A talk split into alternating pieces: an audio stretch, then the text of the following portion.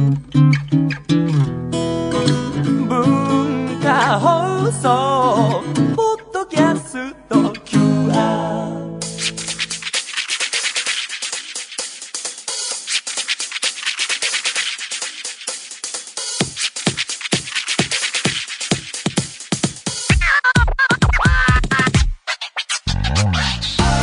こんばんは。内山聖輝のワンクール。パーソナリティの内山聖輝です。えー、3月も半ば過ぎましたが皆さんいかがお過ごしでしょうか？なんかね、えー東京の方で言うと本当あったかい日がポツポツとあったりして上着いらないなっていう日もありましたが、えー春が来たなという感じですけれどもどうなんでしょうかね、えー暖かくなっていくのは本当とっても嬉しいことですがと同時にやっぱり気候が変われば、まあ、衣替えもしなきゃいけないなっていうところなんですが、えー私内山聖輝秋冬の時の衣替えもなんかこうぬるっと入っていったのでなんかこう冬のが終わったか終わんないのがよくわからない微妙な間にもう春ものを出さなきゃいけないというね本当にだらしなさを発揮しておりますが皆さんはちゃんとそういうのしっかりされていますでしょうか？えー、だらしないといえばですね先日私が出演したアニメの「デビルマンクライベイビー」っていうネットフリックスで配信されてる作品があってそれの打ち上げパーティーが開催されてあの行ってきたんですけどまあ飲みすぎまして1次会は結構しっかりした場であの立食パーティーだったので、まあ、きちんとしてね、えーみんなの前で挨拶する時間もあったし、えーいろんな人と喋ってあの「お疲れ様でした」でよかったねっていう話をしたりあのね、えー原作者である永井豪さんともお会いして、もともとアフレコの時にいらっしゃって、えーご挨拶したりはあったんですけれども今回写真なんか撮ってもらっちゃったりして、えーミーハーを発揮したり、えーあと出演者の、えーアフラさんとかケント390さんとか普段お会いできないような方々とね写真撮ってもらったりしたんですけれども。まあそうやって1次会は終わってじゃあ2次会行こうっていうことで、えー場が用意されていて、まあ、そこはまた、えー座ってみんなで飲み食いしてたんですけれどもそこではあの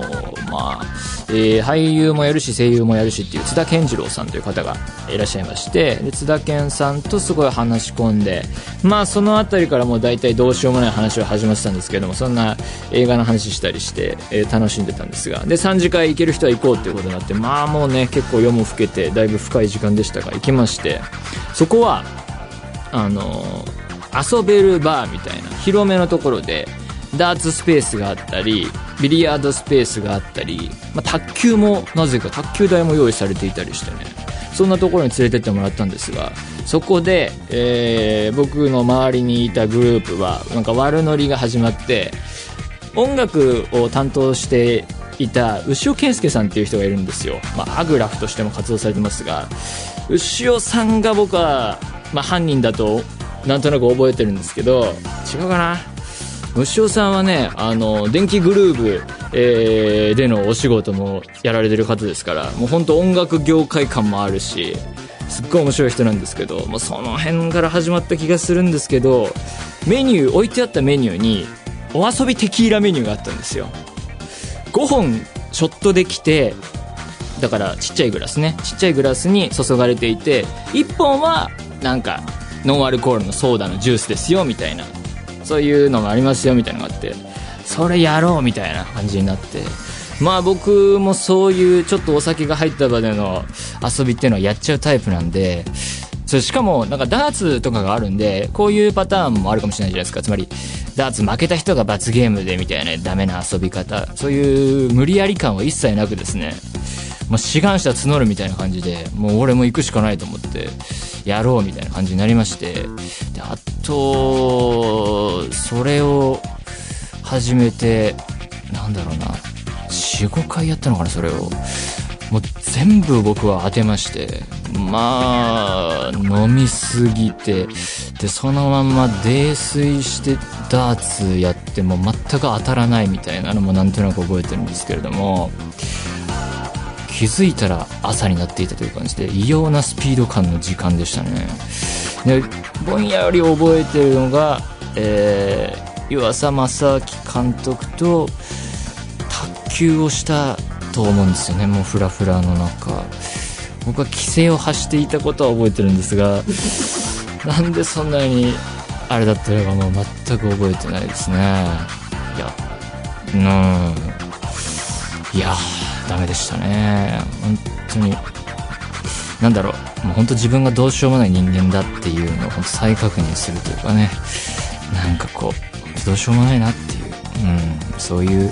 反省反省の日々ですね。もう本当次の日使い物にならなかったし、えーそんなこともやってなんとか生きております。それでは内山昂輝のワンクールスタートです。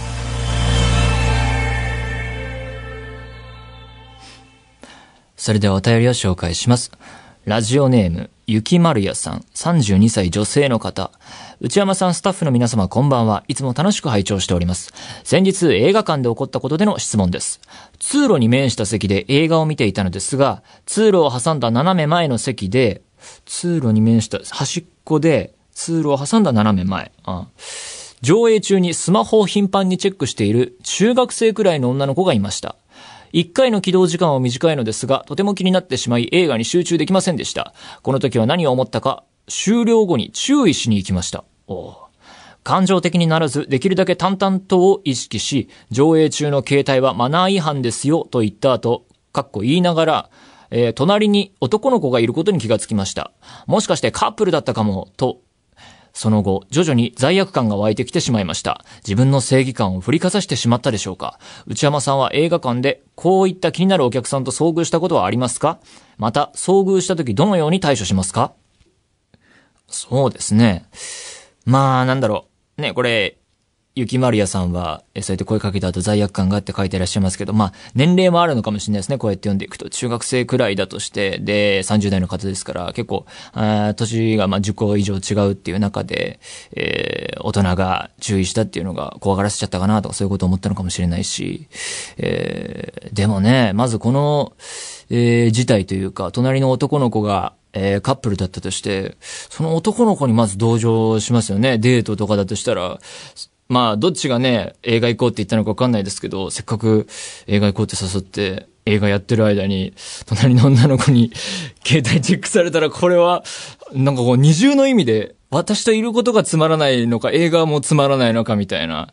二重にショックを受けそうですけれども。えー、まあ、それはそれとして、まあね、えー携帯開くのは基本的にはいいことではない気がしますし、えーマナー違反に当たるのかなと思いますが、で、そんな、えーいる席で見なきゃいけないほど混んでる時間帯とか時期に行かないので、えー空いてる時にしか行かないので、えーあんまりないですね、そういうことは。ただ、最近は、まあ、シネコンを中心として、映画の上映前に予告の前にもうなんかやってるとか、チケットに書かれている時間から、えー、なんか謎の CM が始まったり、予告、で、やっと次本予告入って、みたいな感じで、大体そうですね、15分とか20分とか、ラグというか、本編始まるまでにあるんで、時間通りに来る人が、どうでしょう、統計上どうなのかわかんないですけど、感覚的には少なく、つまり遅れてくる人が多いっていうのが感覚としてあって、パディントン2だったかな？パディントン2を見に行った時に、だから本編始まったぐらいで入ってきて、タイトル出たかなぐらいの時に、その通路の横を通ったおばさまが、えー、もうなんかね、明らかに、まあ、その、視野に入ってくるじゃないですか。その、席が暗いからどこかわからないみたいな感じでうろうろしてて、で、そんな混んでるとこ座んないから、ないので僕はもう、この際、いいのかどうかわかんないですけど、好きなとこ座っちゃえばいいと思ったんですよ。別に空いてるから。でも、やっぱ神経質なのかわかんないですけど、あの、G 列はここですかね？みたいな、俺に聞いてきて、ああ、もう見たいのに、でも好きなとこ座ってくれよと思いながら、もう俺も結構もう映画に入ってたんで知りませんって言っちゃったんですけど、もうだからそれですかね、最近のそういうことは。ちょっとね、冷たくしたかなと僕もなんとなく、えー罪悪感を抱いてるって、あの、俺の両親が言ってますけど、本当は思ってないんですけど、そんなぐらいぐらいですかね。もう好きなとこ座ればいいってそこの時は思いましたね。うん、そのあたりですかね。だから遭遇した時どのように対処っていうのは、うん、ちょっとベストな方法は見つかりませんね。はい。というわけで何でもいいので送ってみてください。皆様からのお便り引き続きお待ちしています。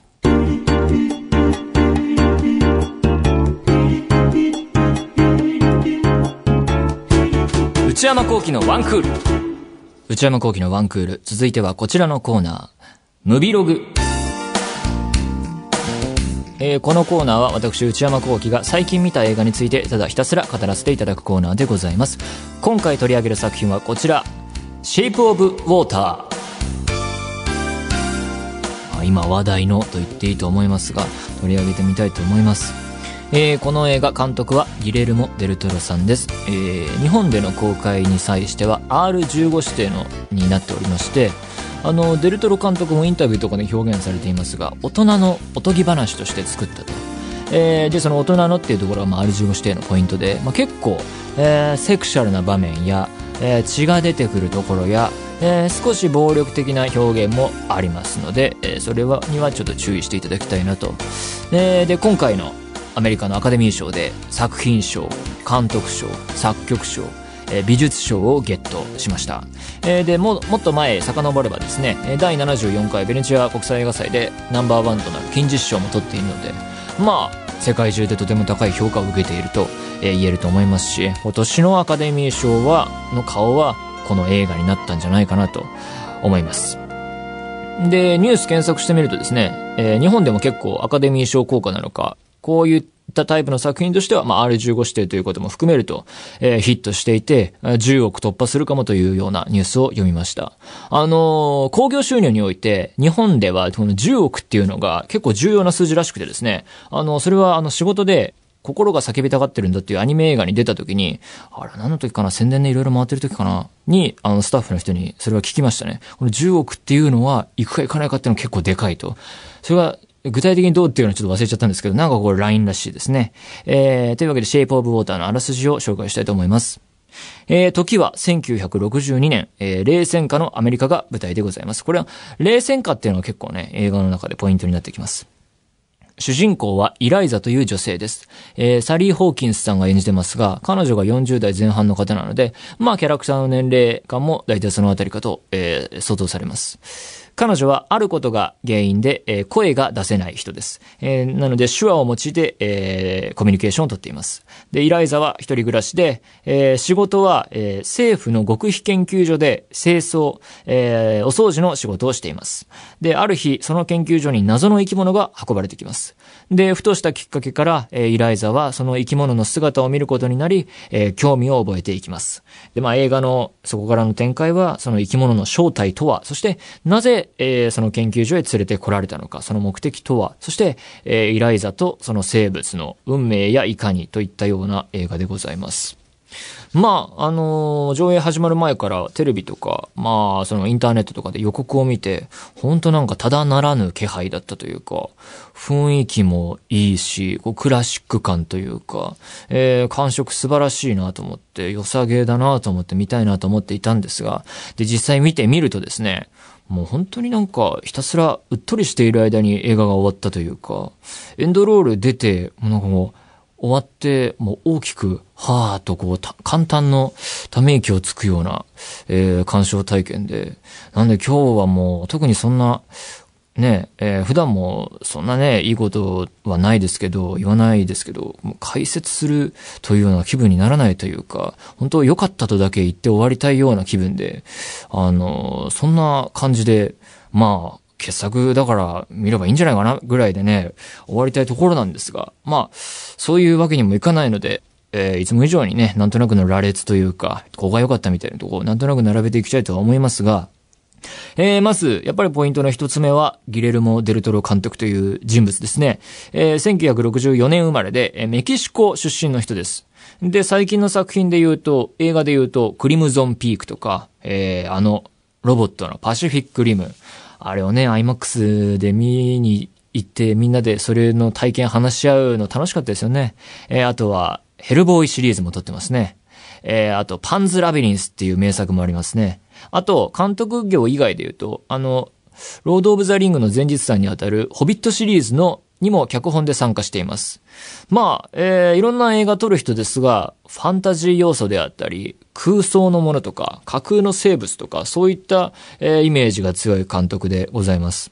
で、えー、あと、彼のパーソナリティで言うと、えー、日本の漫画とか、あるいは特撮作品とか、えー、などに大変詳しい、えー、いわゆるオタク要素を持っている人で、なのでこう日本人クリエイターにもとても詳しい人ですね。そしてリスペクトを持って、えー、自分のクリエイティブにも活かしているような人ですね。怪獣が好きっていうのも有名ですね。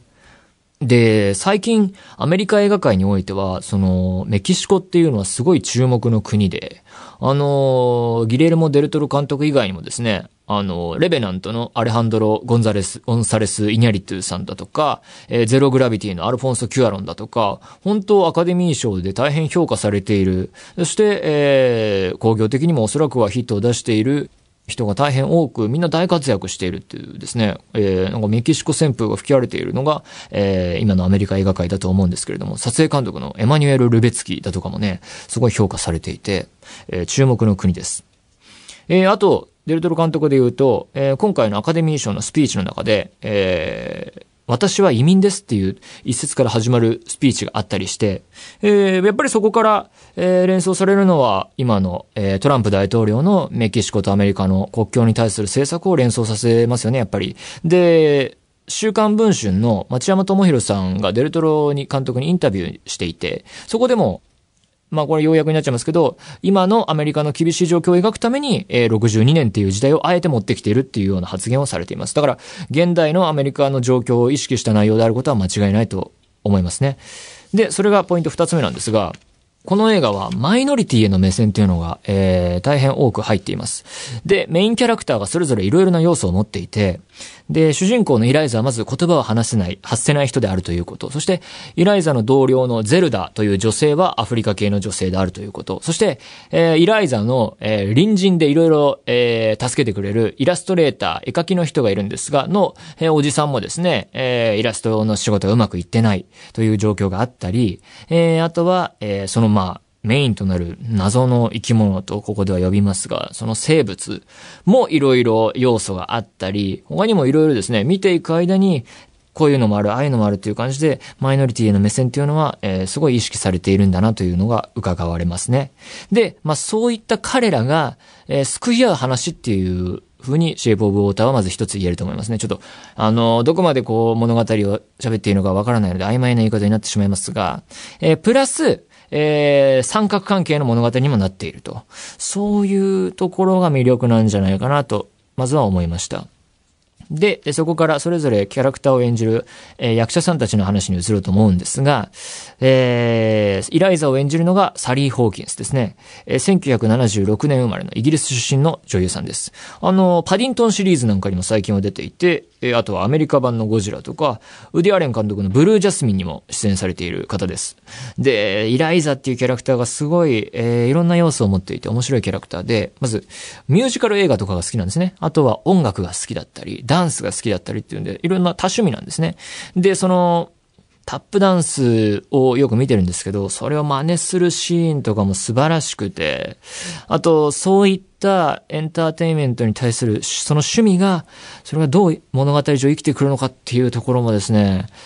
こんな展開が待ってるのかっていうね、もうやられましたね、あそこは。で、あとは、えー、映画館が登場したり、テレビ番組がキャラクターの背後に流れていたりっていうので、そういう、えー、映画内における他の作品だったり、物語とは別の映像っていうのが大変よく活かされている作品ですね。えー、あと、これはもう見た人にしかわからない部分かもしれませんが、そのイライザっていうキャラクターが、えー、塩をこぼす場面があってですね、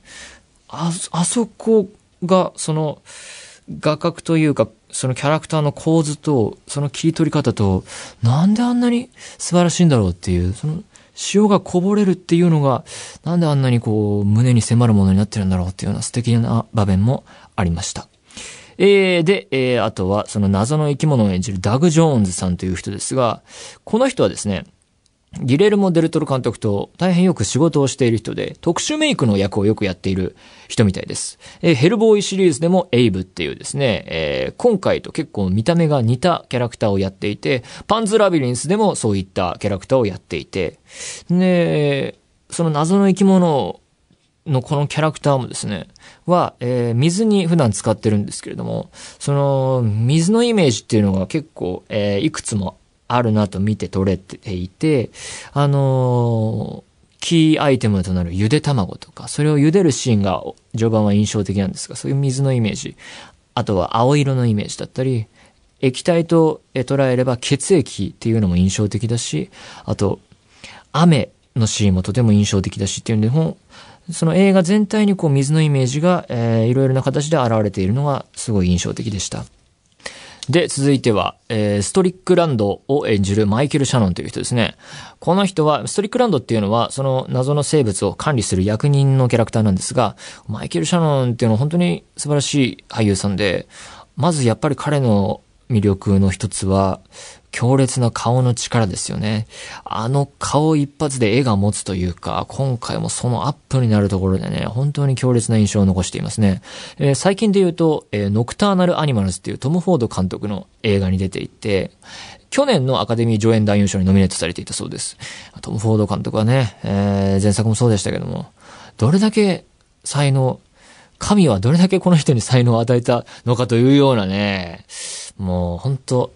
すすぎますね。っていうことも思ったりしましたが、最近だと、あとは、えー、スーパーマンシリーズで最近作られている、ゾット将軍というキャラクターを演じているそうです。ただ、アメコミ映画にも大変疎くなってしまったので、全然見ておらずすいません。え、で、ストリックランドというキャラクターがまた良くてですね、えー、物語上大変効果的に、えー、生きてくるキャラクターなんですが、まあ、なんて哀れな男なんだと。あの、まあ、綺麗な、えー、奥さんがいて、可愛い子供もいて、おそらくはお金もあるんだろうなというような暮らしぶりで、なのに、あの、満ちて、満ち足りていなさそう感というか、幸せじゃなさそう感っていうのがですね、物語に作用していくんですが、まあ、それをね、マイケル・シャノンが大変、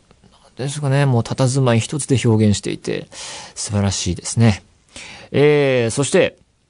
えー、ホフ・ステトラー博士という謎の生物を研究している役をマイケル・えスタールバーグさんという人が演じていますが、この人は、えー、演劇やテレビシリーズで最初注目されて、演劇の時には、えー、マーティン・マグドナーの作品の舞台で、あの、スリービルボードのトニー賞にノミネートされたりしているそうです。で、この人の、え、初主演映画は、コーエン兄弟のシリアスマンという映画なんですが、これ本当大好きな映画で、えー、今回調べて見て、映画シェイプオブウォーター見てる時は気づかなかったんですが、あ、あの人かと思ってね、シリアスマンもいい映画でしたが、で、この人すごいのが、シェイプオブウォーター出てて、あの、スピルバーグの今度公開されるペンタゴンペーパーズにも出ていて、で、君の名前で僕を呼んでっていう放題の映画にも出ていて、それら最近の出演作が全てアカデミー作品賞にノミネートされているというね、すごい打率ですよね。本当なんか、あの、愛されている俳優なんだなっていうのがわかりますが、えー、シェイプオブウォーターでも大変いい仕事していて、このホフステトラ博士っていうのもね、すごい面白いキャラクターで、言いたいんですけど、それはもう、彼をいろいろ喋るとネタバレになってしまうので何とも言えないなというあたりで、いいキャラクターでしたね。で、まあ、あと、ゼルダ、イライザの同僚のゼルダ役でオクタビア・スペンサーさん出てますが、まあ、オクタビア・スペンサーとかはもう当然いいというか、安定の仕上がりという感じで、まあ、それはいいよねという感じで、えー、いつも以上に、いつも通りにいい感じという感じでしたね。というわけで、まあ、こんなとこですかね、シェイプ・オブ・ウォーターは。まあ、今年最高の一本になるんじゃないかと思いますし、あの、ただ、今、映画館状況大変なことになっていて、イーストウッドの新作もやっているし、アレクサンダー・ペインの新作もやっているし、えー、アメコミ映画で言うと、ブラックパンサーもやっているし、で、ミハエル・ハネケの新作も上映してるわけですよ、日本では。これ、大変なことですね。なんか嬉しい悲鳴というか。で、これからもっといけば、スピルバーグの新作も上映されますから、大変ですね、映画ファン。えー、で、まあ、シェイプオブウォーターで言うと、あのー、調べてみると予算も決して、えー、多くはないという状況で、だし、見てみると、こんな企画よく通ったなというか、そういった映画なので、まあ、デルトロ監督よくぞ作り上げたなというふうに思いますし、やっぱり、これが作れたというのは、彼のこれまでのキャリアがあってこそだと思うので、それは映画を作る上でも、あ、だし、その企画を通すっていう意味でもそうですし、なんか、本当、デルトロ監督偉いなというふうにすごい思ったし、ありがとうというような気分でいっぱいです。というわけで、えー、興味があったら見てみてください。以上、ムビログでした。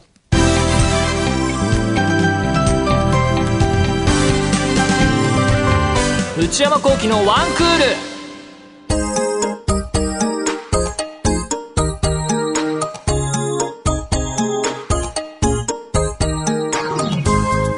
内山幸喜のワンクール、そろそろお別れのお時間です。あの、先週、こ